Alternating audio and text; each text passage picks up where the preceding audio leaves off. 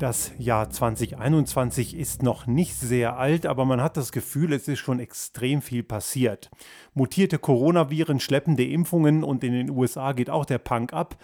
Und im Rahmen dessen, das haben wir auch letztes Mal in unserer Podcast-Folge diskutiert, da ist ja einiges auf die, sind einige Angriffe auf die Demokratie passiert, die, so wie es momentan aussieht, gut abgewehrt werden konnten. Und wir verfolgen ja immer so das, was so die amerikanischen Late-Night-Talker berichten, so wie Stephen Colbert oder auch Seth Meyers. Momentan ist ja Trevor Noah anscheinend noch im Urlaub, aber die machen das immer recht geschickt und auch Jimmy Kimmel kann ich da sehr empfehlen, die das immer sehr gut zusammenfassen.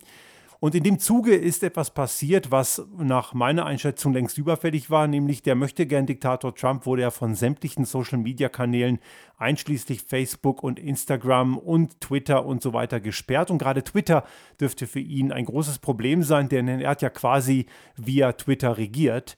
Und das war ja das Sprachorgan, mit dem er viele seiner Fans erreicht hat.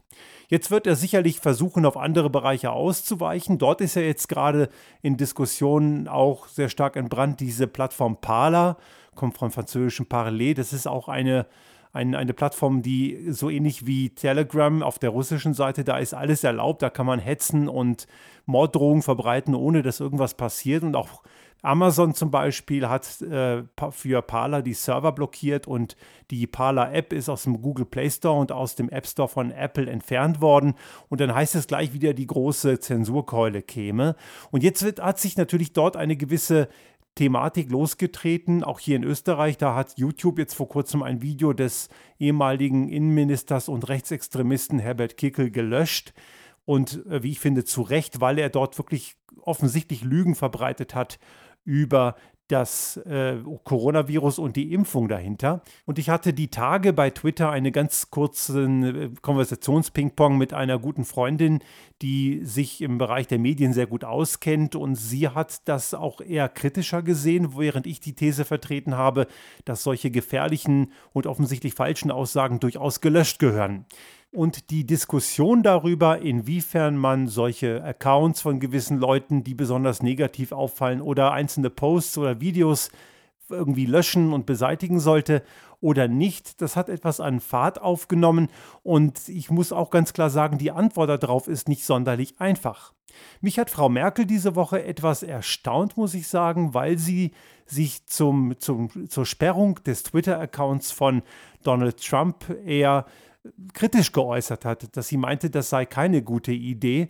Und ich persönlich glaube, das war eine gute Idee, war sogar eher überfällig. Nun, natürlich kann und muss man diese Thematik kontrovers diskutieren und ich möchte hier einen kleinen Einblick geben, wie man sich dem Thema nähern kann, auch wenn ich hier auch ganz klar sagen muss, natürlich ist jetzt da meine Einschätzung, die ich hier auch wieder kundtun werde, natürlich nicht das Maß der Dinge und ich freue mich da auch wieder auf die eine oder andere Zuschrift, weil man kann ja durchaus da einiges auch lernen und ich möchte das auch ganz klar formulieren, dass wir hier eine kontroverse Diskussion führen können, weil das können wir ja schließlich, Gott sei Dank. In einem totalitären System wäre das nicht möglich und auch hier sehen wir wieder mal, dass die ganzen Merkel-Diktaturschreier natürlich auch wieder mal, wie so oft, sich komplett selber widersprechen, aber das ist eine andere Geschichte. Zunächst einmal die Frage, was heißt eigentlich Zensur? Und da gibt es einen sehr gute, eine sehr gute Beschreibung, eine, eine Definition von der Bundeszentrale für politische Bildung.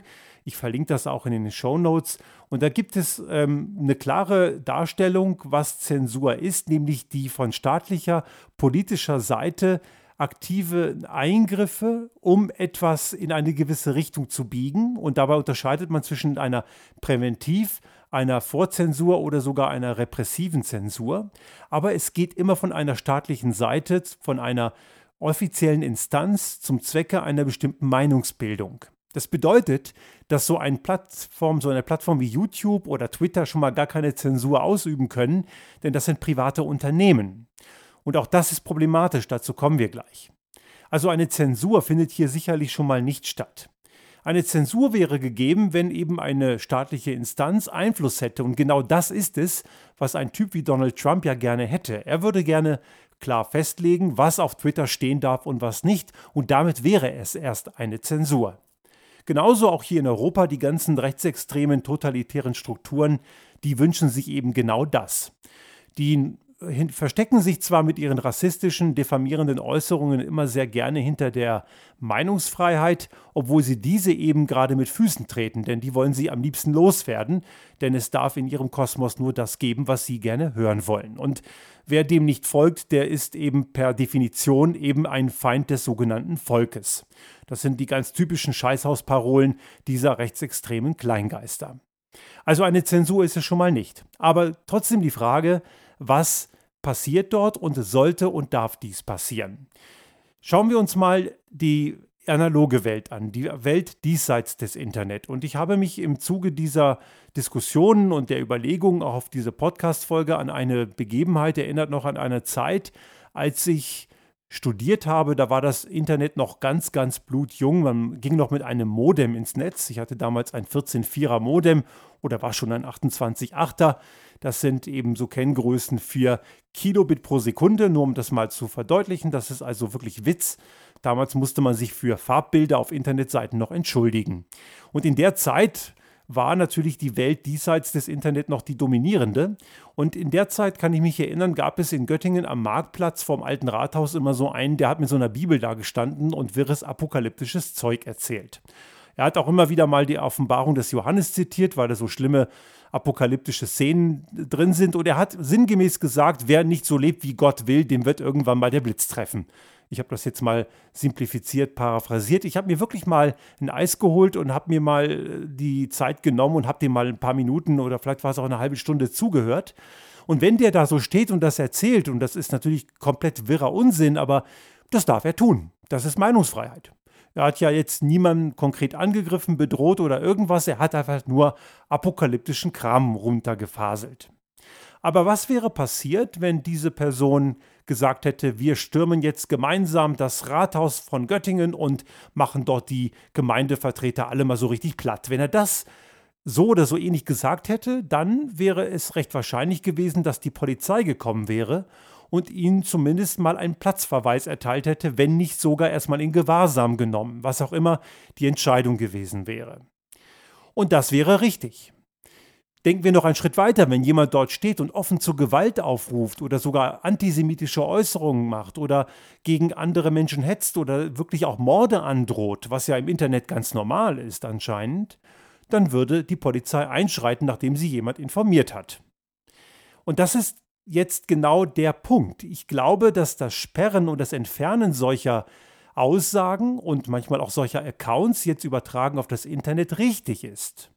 Denn zu verhetzen, zu bedrohen, Menschen pauschal zu erniedrigen, das ist keine Meinungsfreiheit mehr, das ist ganz klar ein Straftatbestand. Das entscheidende Problem an der ganzen Geschichte ist, dass es im Fall von YouTube, Twitter, Facebook und Co eben keine neutrale staatliche Exekutive ist, die das tut, sondern es sind Mitarbeiter eines privaten Internetkonzerns. Und das ist in der Tat problematisch, denn es gibt noch eine Folgeerscheinung daraus. Es obliegt also der Willkür eines privaten Unternehmens, einen zu sperren oder irgendwelche Posts zu löschen.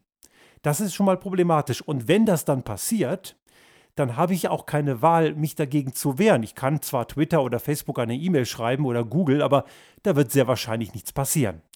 Wenn ich hingegen als Betroffener von der Polizei einen Platzverweis erteilt bekommen habe, kann ich mich rechtlich dagegen zur Wehr setzen. Einige Journalisten haben im letzten Jahr, wenn sie von diesen Corona-Leugner-Demos berichtet haben, wo auch viele Rechtsextreme waren oder von irgendwelchen Nazi-Konzerten, ist es das eine oder andere Mal passiert, dass die Journalisten einen Platzverweis bekommen haben und entfernt wurden und nicht die Nazis. Was natürlich grundsätzlich sehr fragwürdig ist, wenn die Polizei so entscheidet, aber das hat es gegeben. Und diese Journalisten haben dann beim jeweiligen Gericht Klage eingereicht und haben auch Recht bekommen.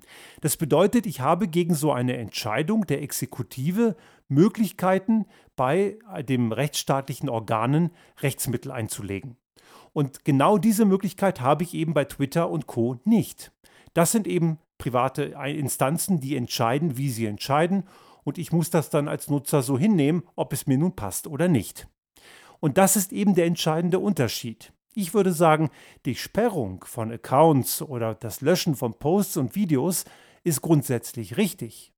Was problematisch ist, ist die Frage, wer es tut und dass man als Betroffener dann dort keine Rechtsmittel einlegen kann. Man ist also ein Stück weit der Willkür dieser Internetkonzerne ausgeliefert. Und nun muss man sich die Frage stellen, inwiefern ist das eigentlich so gekommen, dass diese Internetkonzerne eine so dermaßen starken Einfluss haben, dass sie das tun können und dass, wenn sie einen sperren, dass es solche Auswirkungen hat.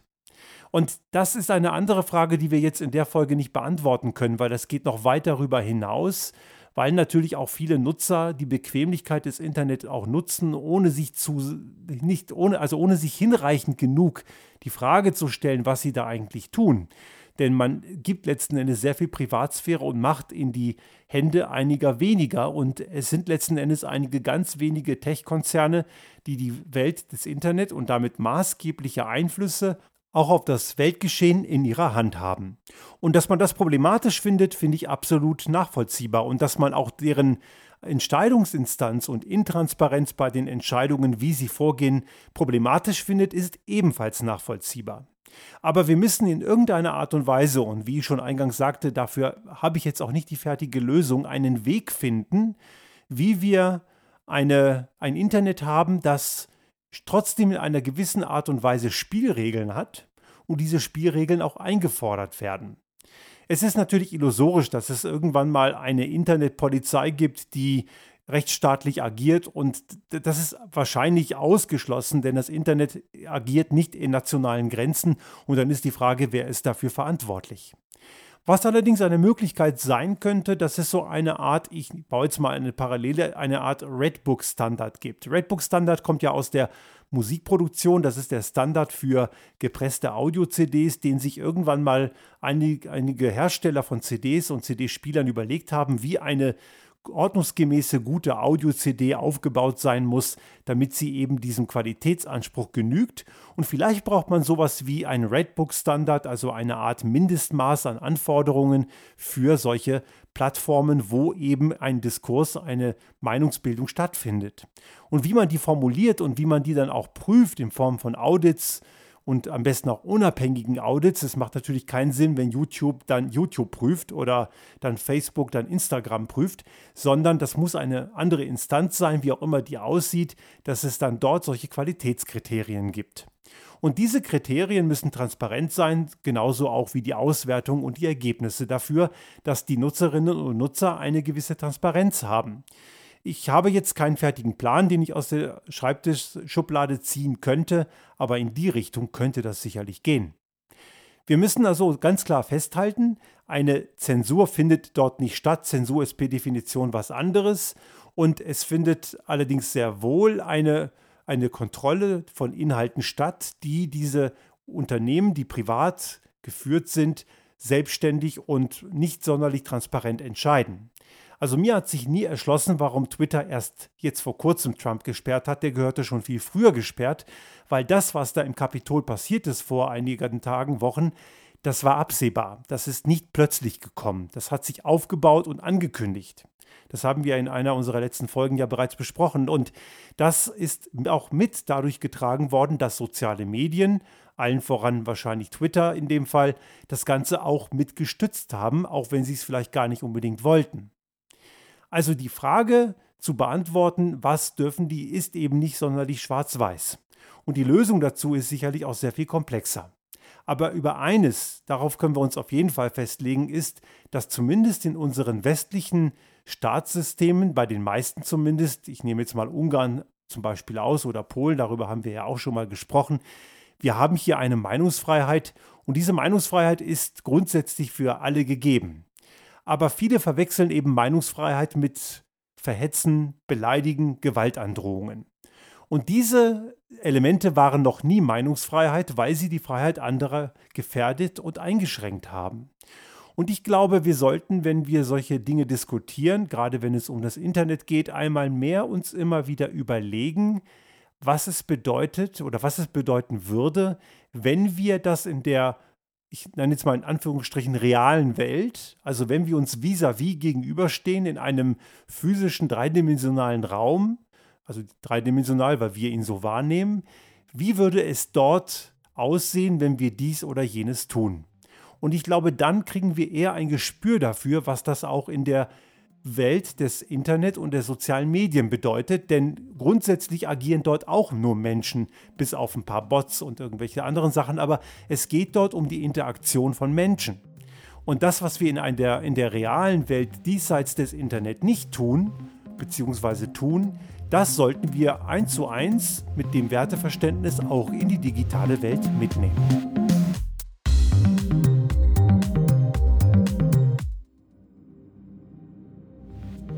Sollte Ihnen unser Podcast gefallen haben und Sie auch künftig keine Folge verpassen wollen, dann abonnieren Sie uns einfach auf den gängigen Kanälen wie zum Beispiel iTunes, Spotify oder anderen Podcast-Hostern oder auch auf unserem YouTube-Kanal finden Sie immer mit dem einen Tag Verzögerung die aktuelle Folge unseres Restart Thinking Podcast und selbstverständlich freuen wir uns in Zeiten der Aufmerksamkeitsökonomie über das eine oder andere Like.